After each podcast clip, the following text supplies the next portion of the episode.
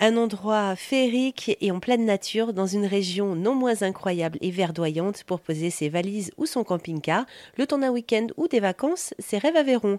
Febe et Yuri ont totalement réhabilité eux-mêmes ce hameau du XVIe siècle pour rendre leur rêve réalité. Alors Febe Kleiss, comment avez-vous découvert ce lieu? Comment euh, s'est mis en place ce projet dans votre tête et en réalité? En effet, c'est une petite histoire parce qu'il y a six ans que je pense que le petit hameau euh, nous a trouvés.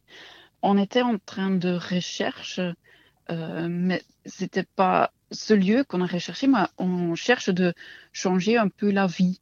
On vit une vie très euh, stressée, centre-ville d'Anvers, Belgique. On a chacun notre propre société quelque part dans notre tête, euh, l'idée a évolué de, changer la vie et euh, vit une deuxième vie. Et c'est à ce moment-là que euh, le petit amour, on l'a trouvé par Internet, on a visité, mais à ce moment-là, là, c'était pas un coup de cœur parce que le travail à faire était énorme. Et comme le budget pour rétaper un amour en totalité, et c'est pas que nous avions gagné la loterie, mais bon, ce petit havre de paix ne nous a pas lâché. Donc, euh, c'était après cinq mois, je pense, après la visite, que Yuri m'a dit, euh, je pense qu'on peut faire l'impossible. Parce que pour moi-même, personnellement, je dis, au moment des visites, c'est pas possible de le faire à deux. La nature a repris tous les bâtiments. Et, mais bon, Yuri, il a vraiment envie de le faire.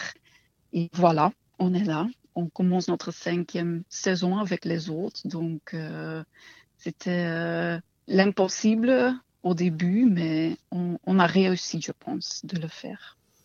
Vous aviez des, euh, une expertise dans les constructions, donc vous avez appris tout finalement au fur et à mesure on apprend encore chaque jour parce qu'on n'a pas euh, du tout de l'expérience dans la construction.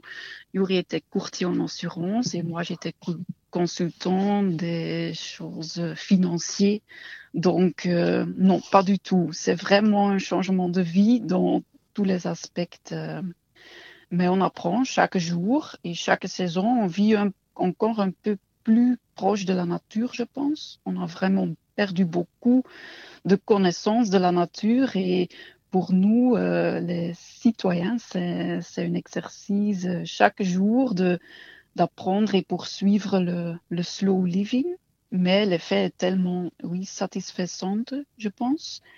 Et c'est ça aussi qu'on aime partager avec les autres, de leur laisser goûter notre rêve et les résultats de notre effort et de leur défier de poursuivre leur propre rêve, ce que c'est. D'où le nom euh, du lieu qui est allé de soi. Ça a été facile à trouver ce nom? Au début, on parle toujours de notre rêve, notre rêve, et ça, le nom a resté.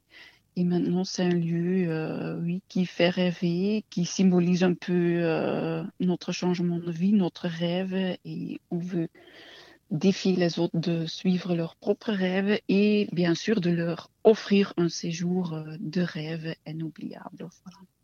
Febe Kleiss et son mari Yuri, créateur et fondateur de Rêve Aveyron. Rêve Aveyron, euh, c'est aussi euh, des expériences, des activités proposées, un blog et une application pour ne rien perdre des nouveautés. Plus d'infos sur rêve-aveyron.com et sur rzn.fr.